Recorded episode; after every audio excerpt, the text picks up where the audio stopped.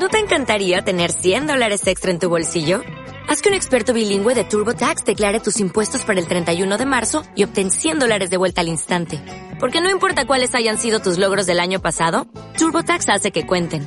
Obtén 100 dólares de vuelta y tus impuestos con 100% de precisión. Solo con Intuit TurboTax. Debes declarar para el 31 de marzo. Crédito solo aplicable al costo de la presentación federal con TurboTax Full Service. Oferta sujeta a cambios o cancelación en cualquier momento. No sé si las respuestas van a servir, pero por lo menos voy a decir algo en voz alto. Sí, puedo repetir las preguntas, tal vez. Entonces, ¿quién tiene pregunta en cuanto a la predicación expositiva? ¿Tienes una pregunta en cuanto a la predicación expositiva? ¿Ah? La predicación expositiva es el único tipo de predicación. Ah, pues claramente no es la único tipo, el único tipo. Es, bueno, la pregunta es si la predicación expositiva es el, la única forma de predicar oficial. Y mi respuesta es no, hay otras formas. Um, yo creo que la predicación expositiva es lo más fiel a la palabra de Dios y da más confianza al predicador que cualquier otro tipo de predicación. Porque cuando tú estás en el púlpito, si has luchado bien con el texto, solo estás diciendo, bueno, aquí está el texto, eso es lo que significaba, es lo que significa, y así, debe, así debemos responder. Ya, punto y fin. Entonces es mucho más sencillo y claro. Eso implica que si uno predica sobre tema como santidad en la Biblia, usa los textos y los expone, o cómo harías algo así. Ah, sí, en cuanto a temas y qué, qué haría. Sí, eh, ah, si es un tema um, que debes predicar del púlpito en los domingos, el tema va a salir en la Biblia. Entonces, y será claro, no es como si leo tal versículo y tal versículo y tal versículo, entonces puedo construir un pirámide de alguna cosa, si justificación o algo así. La divinidad de Jesús, no sé qué, es algo bíblico que debes predicar, lo vas a encontrar claramente en las escrituras. Por ejemplo, yo diría que predicando un sermón sobre el bautismo para los muertos es una mala idea ¿Por qué? Porque no es algo principal y debemos enfocar en lo principal aquí en el púlpito, mi convicción. Número dos, vas a encontrar un solo versículo en 1 Corintios sobre el bautismo para los muertos. Ahora, tal vez estás en un contexto con muchos um, mormones. Ellos tienen libros escritos sobre qué significa eh, el bautismo para los muertos. Entonces, debes leer esos libros y estudiar el, tema, pero no es decir que debes predicar sobre eso. Puedes tener como una noche miércoles o algo así, pero predicar contra los mormones desde este versículo, eh, no estás usando las escrituras.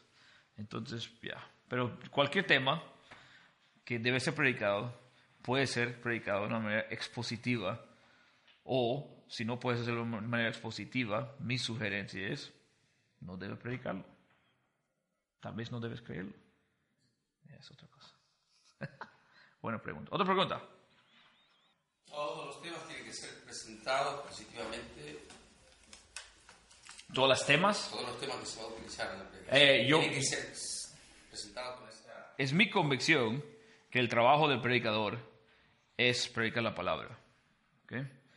Eh, en su contexto y todo eso. Entonces, si hay un tema que estás presentando en el domingo del púlpito, declarando la palabra de Dios al pueblo de Dios, pues creo que pues la manera más seguro es declararlo de la palabra. Y si tú tienes que usar 25 pasajes para defender tu posición, bien posible que tu posesión es débil o um, debes enfocar en menos textos y solo como ya bastante un texto y, explicar lo que sale ahí en el texto, porque no hay ninguna doctrina que está en el aire. ¿okay? Ah, yo sé que nosotros como protestantes, protestantes hablamos así muchas veces en cuanto a como la justificación o el problema de pecado o algo así. yo creo que seríamos mucho más claros basándonos en lo que el texto dice y en el contexto de dónde dice y cómo está diciendo, hablando más o menos en términos de algo como justificación, en términos bíblicos. No como en términos de teólogo tal y teólogo tal y teólogo tal, pero diciendo, bueno, es lo que podemos ver aquí en este pasaje, es lo que está pasando, es lo que viene después y cosas así. Entonces creo que el predicador puede hablar con una voz mucho más alto en el púlpito con una conciencia completamente limpio, diciendo, hermanos y hermanos, la Biblia aquí dice, déjame explicar lo que dice aquí. Ya. Hay otros que están muy mezclados en teología hasta los dientes y está citando Calvino y todos como que fueron Juan y Marcos y no sé. Aunque Calvino es uno de mis héroes, sí. A ver si entiendo cuando voy a predicar a la iglesia, yo no debo elegir el tema que tengo que predicar, sino el texto me da el tema a predicar. Amén. Y puedes decir, hermanos y hermanas, no sé por qué, pero en estos días Dios, creo que es Dios, porque nadie puede estar seguro, pero creo que Dios me, me está revelando que nosotros por medio de lo que eh, yo he practicado con varios de ustedes y parece que estamos luchando mucho con tal, no sé, el pecado. Por eso me gustaría enfocar en el texto X para, para hablar a ustedes desde este texto sobre lo que Dios dice en cuanto al pecado, algo así. Entonces, el tema te apunta a la Biblia y la Biblia habla del tema, entonces tú estás hablando al pueblo de la Biblia por medio de, un tema que has visto que eh, una falta de entendimiento en la comunidad o algo así, no sé. Pero siempre es la palabra que está dirigiendo el pueblo. No, yo creo que nosotros tenemos que entender el pecado. Entonces, vamos a hablar de pecado. Por favor, hablan de Romanos tal. Vamos a empezar a hablar del pecado. Romanos, después Gálatas, después Génesis, después Romanos, y ya está como girando así más fácil, más sencillo. Hay, que entender, hermanos, la, gente en sus iglesias no saben mucho y es difícil de escuchar a ustedes. Difícil. Difícil prestar atención, difícil recordar. No pueden ser tan sencillos en el púlpito. Suben con una sola idea. Bajan habiendo quemado esa idea en sus mentes. Ya. Después como, como pastor, por ejemplo, si vos estás predicando un libro, sí. Mateo, pero empezás a ver en tu congregación alguna problemática mm. sobre un tema puntual. Sí. Es recomendable hacer la pausa de ese libro, dedicar, no uno, dos, tres domingos a esa problemática y después retomar el libro nuevamente. Sí, depende. Um, el problema tendría que ser, en mi caso, sumamente grande. Um, no estoy diciendo que es malo, y si yo siento como la necesidad, yo lo haría, sí. Um, pero el problema tendría que ser, pero grande, porque hay que entender que estamos enseñando mucho a la iglesia por nuestra forma de enseñar. Entonces, si yo digo, por ejemplo, no estoy diciendo que es malo, entonces no me crucifican con lo que voy a decir. Pero si ustedes dicen, ¿sabes qué? En nuestro país hay mucho como debate en cuanto al aborto entonces voy a hablar del aborto. Tal vez es necesario. Pero al mismo tiempo, lo que estás diciendo, sin decirlo, es la situación aquí en este país dirige lo que el predicador predica.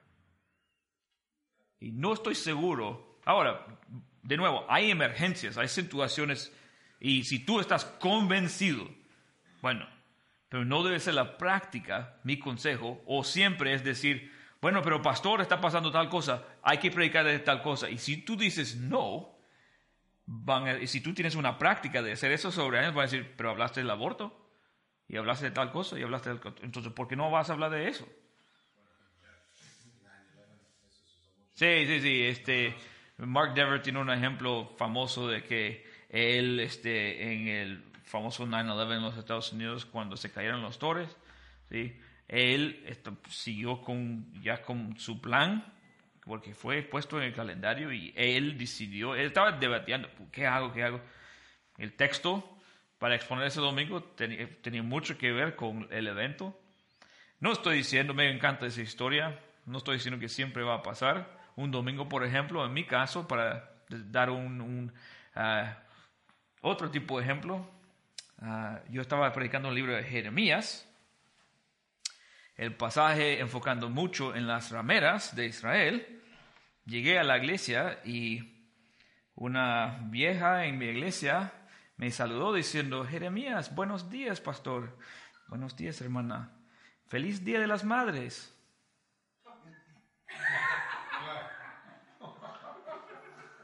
Yo subí en el púlpito de todo, toda la iglesia, porque ya el calendario está como fijo en nuestra iglesia y ellos habían leído el pasaje algunos, entonces están riendo. Ni he leído el pasaje, ni he dicho cuál pasaje, y algunos riendo. Bueno, hermanos y hermanas, abren sus Biblias, el libro de Jeremías, yo como sudando.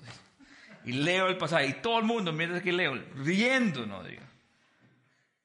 Para el final diciendo, bueno, esa es la palabra del Señor. Y yo pues lo conecté con el Día de las Madres, aunque no, no tenía que hacerlo, pero como, ya, yo encontré algunas conexiones, pero al final, esa misma señora me acercó diciendo, ¿sabes qué? Eso fue como temprano, temprano en la vida de nuestra iglesia. Dijo, ¿sabes qué? Por años he estado ya como eh, en la iglesia y hay que entender que mi mamá me abusó mucho. Y pues yo tengo mis propios hijos y yo he luchado con ser mamá por no tener un buen ejemplo y todo. No me gusta ese día. Y gracias a Dios que por fin alguien no predicó un mensaje lleno de tontería de madres y todo eso. Solo predicó la palabra del Señor. Ahora, no fue mi, mi, como mi deseo ni nada. Y yo estaba pensando al momento de predicar, ay, me van a correr. Pero fue una bendición para, pues, por lo menos por una persona. Entonces, mira, hermanos, ustedes no son más sabios que el Señor. No estoy diciendo que necesito un plan para seis meses o que, bueno, ustedes tienen que hacer. Lo importante es que tienen una conciencia limpia. Entonces, si predican seis semanas, sesenta semanas sobre el aborto, está bien.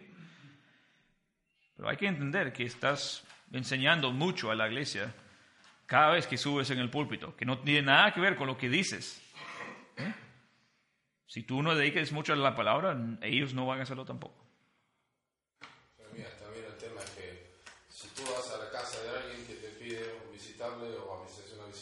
surgen temas y cómo le enseñas sobre lo que necesitan con la escritura. ¿Le explicas un texto que... Sí, sí, sí. Si ellos vienen y me, preguntan de algo... Sí, yo explico un texto. O eh, depende. Si alguien, por ejemplo, está sufriendo mucho, yo no voy a abrir la Eclesiastes y decir, bueno, hay un tiempo para todo. Este, aunque es lo que el autor está diciendo, que mira, hay un tiempo para todo y eso no es un consuelo, es decir, ustedes no controlan tiempo para nada, Solo Dios tiene control. Bueno, entonces yo puedo explicar de ahí, de otro texto. Depende de la situación, si yo estoy, eh, ¿por qué pasó esto a mi hijo o algo así? Bueno, es fácil, pues yo no sé. Y la Biblia nos da como respuesta de que la Biblia sí habla de que Dios está en control. Déjame demostrar algo así. Pero yo no tengo una respuesta de por qué tu hijo de cinco años ya está muerto ahí en el piso. Yo no, yo no sé. Eh, eso no dice.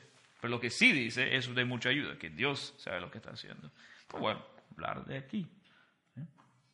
Y eso demuestra de nuevo a la iglesia mucho que, ah, mi pastor tiene confianza en la palabra. No tiene confianza en su propio consejo o algo así. Ha llegado el bendito pastor. ¿Qué importa? Yo soy hombre, carne y sangre, nada más. ¿Quién soy yo? Ora por mi pastor. Siempre digo, bueno, voy a orar por ti, pero no como pastor. ¿Qué? Porque ¿quién soy yo? No, Dios no me escucha porque soy pastor. Entonces, si tú quieres oración de un hermano en la fe, dale. Pero si tú me llamaste para recibir una oración del pastor junto a la iglesia católica, está ahí en la esquina. Y ofenda a gente a veces. No, este, el pastor no quiere. Pero yo no quiero poner en sus mentes que, ah, cuando llegue el pastor, o eso es tiempo especial. Por favor me deben apreciar, pero el día que muero deben decir, qué triste. Lo apreciábamos mucho. Siguiente, ya. Yeah. Sigue adelante. ¿Otro? Sí. Dos, preguntas de una. Oh, ok. Por ahí ofrece. Al preparar la, predicación expositiva, hay que respetar la raja tabla, la estructura, todo eso que hemos visto. Mm. Y la otra es, eso no lo convierte más largo la predicación. Ajá.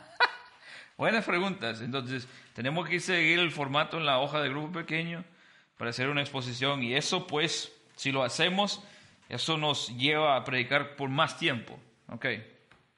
Número uno. um, no. Eh, yo creo que estas son cosas que uno debe hacer. Por ejemplo, a veces leo el texto y veo lo que yo creo que es la idea central inmediatamente. Ahí lo pongo en papel. Si yo estoy predicando en medio de un libro, yo estoy como en Marcos 7, eso significa que he predicado seis capítulos de Marcos, entonces contexto para mí será mucho más, contexto literario, será mucho más fácil para mí, pues el anterior, porque es todo lo que he predicado. Pero debo tomar todo eso en cuenta mientras que estoy leyendo. Bueno, hay una estructura aquí. No es decir, bueno, yo no voy a pensar en contexto ni nada hasta que tengo la estructura. No, solo es decir, bueno, mientras que leo voy a tomar en cuenta que hay una estructura, que es veo palabras claves o trama o algo así, ah, que es el contexto, el autor tiene una idea central, que es, bueno, a quién estoy predicando, es todo eso, es como una mezcla. Pregunta número dos, ¿eso nos lleva a predicar más tiempo? No, yo creo que nos lleva a predicar mucho menos tiempo. Um, hay dos tentaciones.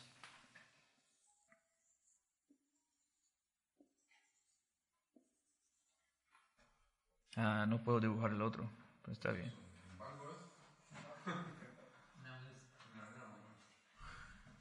Uh, no soy artista, te digo. Soy como chef.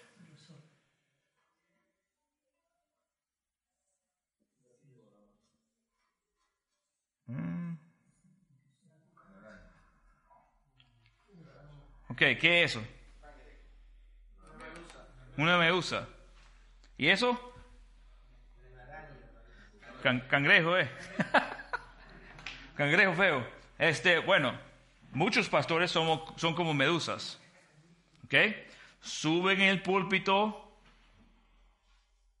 sí, con, con un montón de, de citas, de comentarios, de, de ilustraciones, tal vez unos chistes, este, unos ideas de qué quieren decir, y aquí están, y eh, buenos días hermanos y hermanas, y me gustaría hablar de tal texto, qué lindo, ¿verdad? Nuestro Señor Jesucristo, y ahí están, ya, hablan y hablan, están vomitando, ¿sí? Y se bajan después de 50 minutos y todo el mundo dice, amén. Otra tentación es así, es ser así. Muchos que dicen que exponen la Biblia son así. Se levantan el púlpito, hermanos y hermanas, yo tengo cuatro puntos. ¿Ok? Esos cuatro puntos son exactamente conforme la estructura del pasaje. ¿Sí? Punto número uno. eh, el palabra en griego es tal. Y mira las palabras repetidas. Ta, ta, ta, ta, ta, y hay que entender que ta, ta, ta, ta, ta. Y se baja. Y es como ya, como un, un, un, un a lecture. ¿Qué es un? Un discurso, ¿sí? Yo no estoy alimentándoles, estoy enseñando algo de la palabra del Señor, bajo ya. La predicación es aquí en medio, no sé dónde. ¿sí? Debes subir, sí, claramente, con una idea. He encontrado la idea central del autor por su audiencia. De eso yo tengo mi argumento. Solo un argumento. Es la conclusión y todo lo que digo es evidencia para llegar a mi conclusión. Es mi conclusión porque creo que tiene mucho que ver con lo que el autor quiere decir. Yo quiero respetar al autor, que es en nuestro caso Marcos, o ahí así sale el título, y el Espíritu Santo. Quiero respetar a ellos, voy a subir. Tengo una cosa, hermanos, ah, capítulo 2 de Marcos. ¿ok? ¿Qué fue la idea central? Mi grupo no puede contestar. Capítulo 2. Sí, Revelar a Jesucristo como Mesías. como Mesías. Y Dios ¿ok? Todos los textos en el Nuevo Testamento están haciendo eso, o en los Evangelios, está revelando a Cristo como eso. En, ¿Cómo lo revela? ¿Algo más? A través de, de la posibilidad de, o, o- o de que Jesucristo perdona pecados. Ah, ok. Es una característica. Bien, entonces Jesús es Dios porque puede perdonar pecados. ¿Algo así? Por ahí. La sanación de paralítico, ¿cómo funciona en la historia? Confirmación.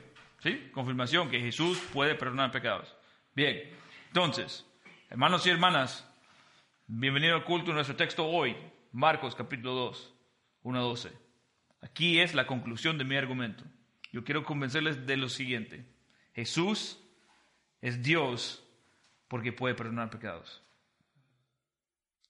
Evidencia número uno. Así son mis puntos. Y aunque no voy a decir, tal vez a decir evidencia, no sé. Punto número uno. Declara perdón de pecados a un paralítico. Punto número dos. Los fariseos dicen que solo Dios puede perdonar pecados. Punto número tres. Jesús sana al paralítico. Entonces, Jesús tiene poder para perdonar pecados. Ya. Eso puedo hacer en cinco minutos. Si tengo 20 minutos, pues es, ya es como grasa. ¿sí? Grasa es buenísimo. ¿sí? Un carne sin grasa, horrible. Pero con una buena grasa sí tiene más sabor. Entonces, con 20 minutos puedo añadir un poco más de que de qué estaba esperando eh, los amigos del paralítico. Y, y si tengo 40 minutos, uff, más. Pero hacer esa práctica me lleva al mero corazón del pasaje. Y espero que pues mi mensaje será mucho más claro. Entonces, no significa que vamos a predicar más tiempo. Muchas veces significa que vamos a predicar menos. Sí. Eh, ¿Es necesaria una, una síntesis, un resumen del Evangelio en cada predicación? Buena pregunta. Ah, no. Eh, y si dices que sí, tienes mucho problema con la Biblia, porque la Biblia no lo hace.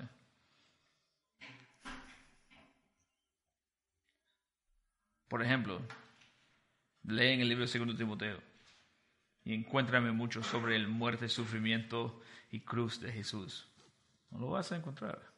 Y eso es Pablo viejo, como al final. Espero que Pablo ha aprendido cómo predicar el Evangelio al final de su vida. No habla de eso. Habla de como de la resurrección de Jesús y eso implica la muerte de Jesús, pero no está como enfocando en la cruz y eh, eh, que ahí quitó nuestros pecados. No. Es para Jesús en 2 Timoteo es victorioso, el campeón que reina sobre todo, que, que está esperándonos. Y pues Pablo al final de su vida está esperando eso. Entonces no, no tenemos que resumir todo, todo, todo. Y bueno, ni sabemos lo que es el Evangelio que tenemos que resumir. Eso como muerte y resurrección de Jesús es vida perfecta, muerte y resurrección. Encarnación, vida perfecta, muerte resurrección. Segunda venida, ascensión, eso es parte. ¿Me entiende? Eh, vamos a ver mañana que el Evangelio es como un diamante. ¿Por qué brillan tanto los diamantes? ¿Alguien sabe? O sea, cuando un diamante sale a la tierra, ¿cómo sale? Es como una piedra, oscuro. Entonces, ¿cómo se convierte en algo oscuro en algo brillante? Por las facetas, sí, lo cortan. Y tienen, y diamantes buenas tienen muchas facetas. Y es impresionante porque puedes tomar el, diamante y ver la luz que tira el, el diamante, pero mientras que gira, está tirando otros colores de luz en otro formato. Así es el Evangelio. Es el mismo Evangelio, pero hay muchos aspectos del Evangelio. Y lamentablemente creo que muchos pastores dicen, y ahora déjame predicarles el Evangelio. Y todo el mundo, ay, ay, ay, ya vienen los cinco minutos, siempre. ¿sí?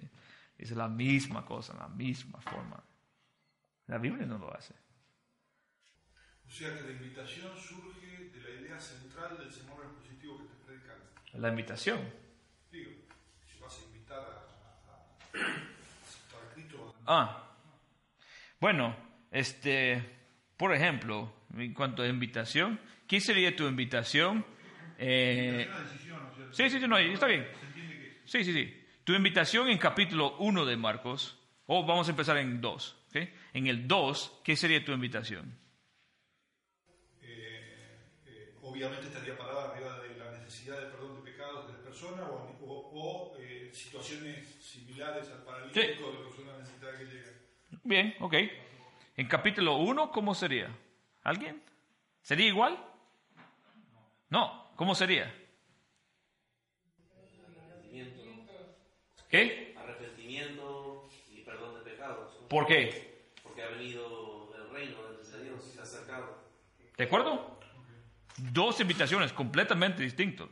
Llegan al mismo punto, Jesús, pero de dos. eh, Entonces, mira, una semana es Jesús, Rey, poderoso. Es, unas semanas después es, mira, Jesús, el que quita pecados porque es Dios. Ah, bueno, estamos llegando a la misma conclusión. Hay que tener fe en Jesús, pero de dos puntos muy distintos. Son dos prédicas completamente diferentes. Y hemos llegado a esos puntos por no hacer nada más que leer el texto. Con cuidado. Eso es lo más visible. Pero, perdón, sí debe tener una aplicación para una, una predicación expositiva, sí debe tener la aplicación para el creyente y para el incrédulo. Sí, cómo no. Sí, y a veces eh, las aplicaciones serán igual y a veces serán muy distintos. Pero todas las aplicaciones, como en punto número 5 de la hoja, debe salir de tu argumento. Entonces, no, no, no hay necesidad de aplicar el mensaje en 25 maneras. Sus aplicaciones deben ser sencillas también. ¿sí? Ah, Jesús tiene autoridad para perdonar pecados. Usamos esto. Entonces, ¿cómo debo responder si soy incrédulo? No hay solo una manera, pero dame una manera que debo responder. Arrepentir. ¿Qué más? Confiar. Reconocer que abajo del mal que Sí. pretendo tener Bien. el pecado que necesita ser perdonado. Y yo usaría, y- y- o no, ¿cómo usarían ustedes la sanación del paralítico? Para el incrédulo. ¿Cómo lo haría? Lo usaría. Porque ¿cómo funciona en el texto? Vamos a enfocar en eso. ¿Cómo funciona en el texto primero? Para mostrar. Bien, entonces, ¿cómo los, nosotros lo vamos, debemos usar? Para mostrar. Tal vez estás aquí. Eso es como ya tener un diálogo con el incrédulo. Tal vez estás aquí y estás pensando, pero Jeremías, yo no sé si debo confiar en ese Jesús. Entiendo. Dios en carne. Debes, debes alinearte con el incrédulo. Porque creer en el Evangelio es una tontería, según el mundo. Yo entiendo que, ¿sabes qué? Yo estoy aquí, estamos aquí, vestido así, después de cantar todos a alguien que no podemos ver, que supuestamente vino aquí a la tierra, que supuestamente, según lo que hemos visto en Marcos hasta ahora, en Marcos capítulo 1, que ha sanado a mucha gente. Y aquí, paralítico, él dice, tus pecados son perdonados, pero solo Dios. Y yo estoy diciendo que Él es Dios y por eso, ¿por qué debo creer eso? Ah, por el paralítico. Y tal vez estás aquí y estás diciendo, "Sí, Jeremías, yo creo que eso ya es inventado. ¿Pero por qué? Fácil decir eso. Dame prueba. Y si tú vas a decir que solo sale en el libro de Marcos o algo así, y no puedes confiar en el libro de Marcos, entonces puedes, ¿cómo puedes confiar en cualquier cosa histórica? Incrédulo, tú tienes que contestar esa pregunta. Ya, ver, entonces, yo ni sé si existen, ni sé si están presentes, pero mira, ¿sabes qué? Los creyentes que están presentes están aprendiendo a hablar con los incrédulos desde la, la- la palabra. Ah, ¡Qué bien! Entonces estoy enseñando. Y es posible que alguien llegó pensando, ¿sabes qué? Yo soy creyente. Y aprenden en medio de la prédica, ¿sabes qué? Él está hablando a mí. Yo no creo eso. Yo solo me cae bien Jesús porque, ¿no? Tal X. Entonces es posible que vas a convertir hasta los cristianos o los que dicen que son cristianos por medio de hablar a los incrédulos. Ahora, Jesús sanando al paralítico, ¿cómo aplica eso a los creyentes? Él es Dios porque tiene poder para perdonar pecados. o tiene poder para perdonar pecados porque es Dios. ¿Cómo también una aplicación para los creyentes? Que puede, confiar siempre como cuando peca, puede ir al Señor y saber que ¿Ok? Bien. Una vez más, los de mi grupo no pueden contestar. Pregunta. La sanación o el perdón de pecados que Jesús declaró para el paralítico es igual que el perdón de pecados que nosotros hemos recibido, tú y yo, ¿sí o no? ¿Es igual o diferente? ¿Quién dice igual? Levanta sus manos y dice igual. ¿Ok? Levanta sus manos y dice que es diferente. Si es igual, ¿me vas a decir que el paralítico es salvo?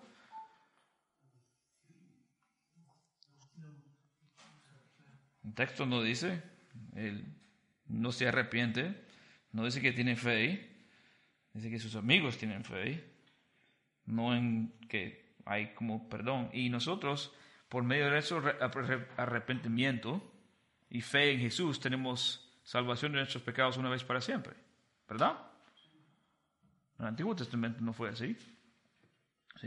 Cuando Jesús declara, "Uh, tus pecados son perdonados. Es verdad, pero hay que entender que debes pensar como Antiguo Testamento. Había perdón de pecados en el Antiguo Testamento, ¿verdad? ¿Cómo? Hacer sacrificios. ¿A dónde? En el templo. Entonces lo extraño no es per- perdón de pecados. ¿Sí? Los expertos religiosos, ¿con qué luchan ellos? Con blasfemia. ¿Pero por qué es blasfemia? Dicen que Cristo es Dios, están diciendo ese Dios. Sí, porque solo Dios puede perdonar. Entonces, eh, lo extraño es quién eres tú, porque solo Dios puede hacer eso. No están diciendo nadie puede hacer eso. Ya, perdón de pecados es algo. Todo eso. La pregunta es quién eres, no qué estás haciendo.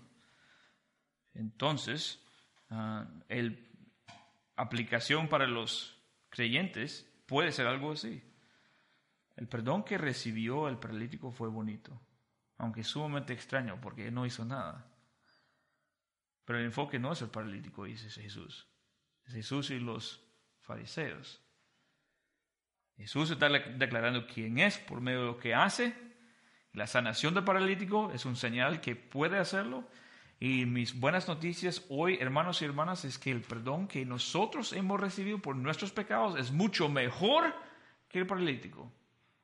Porque el mismo, ese mismo Jesús, Dios mismo, probado por la sanación del paralítico, murió y resucitó de entre los muertos para dar perdón por nuestros pecados una vez para siempre. Entonces ahora estamos diciendo, escenario aquí en Marcos 2, ah, bonito. Lo que nosotros hemos recibido, mucho mejor. Porque es muy fácil leer Marcos 2 y decir, uy, eso hubiera sido tremendo ver eso. Nosotros hemos visto mucho, algo mucho mejor que cualquier persona ahí en ese cuarto. Salvación eterna por medio del sacrificio y resurrección de Jesús. Pff, ¿Qué me importa la sanación de un paralítico? En cuanto a lo que hemos recibido en Jesús. Entonces no estamos menospreciando, estamos elevando lo que hemos recibido en Jesús. ¿No te encantaría tener 100 dólares extra en tu bolsillo? Haz que un experto bilingüe de TurboTax declare tus impuestos para el 31 de marzo y obtén 100 dólares de vuelta al instante.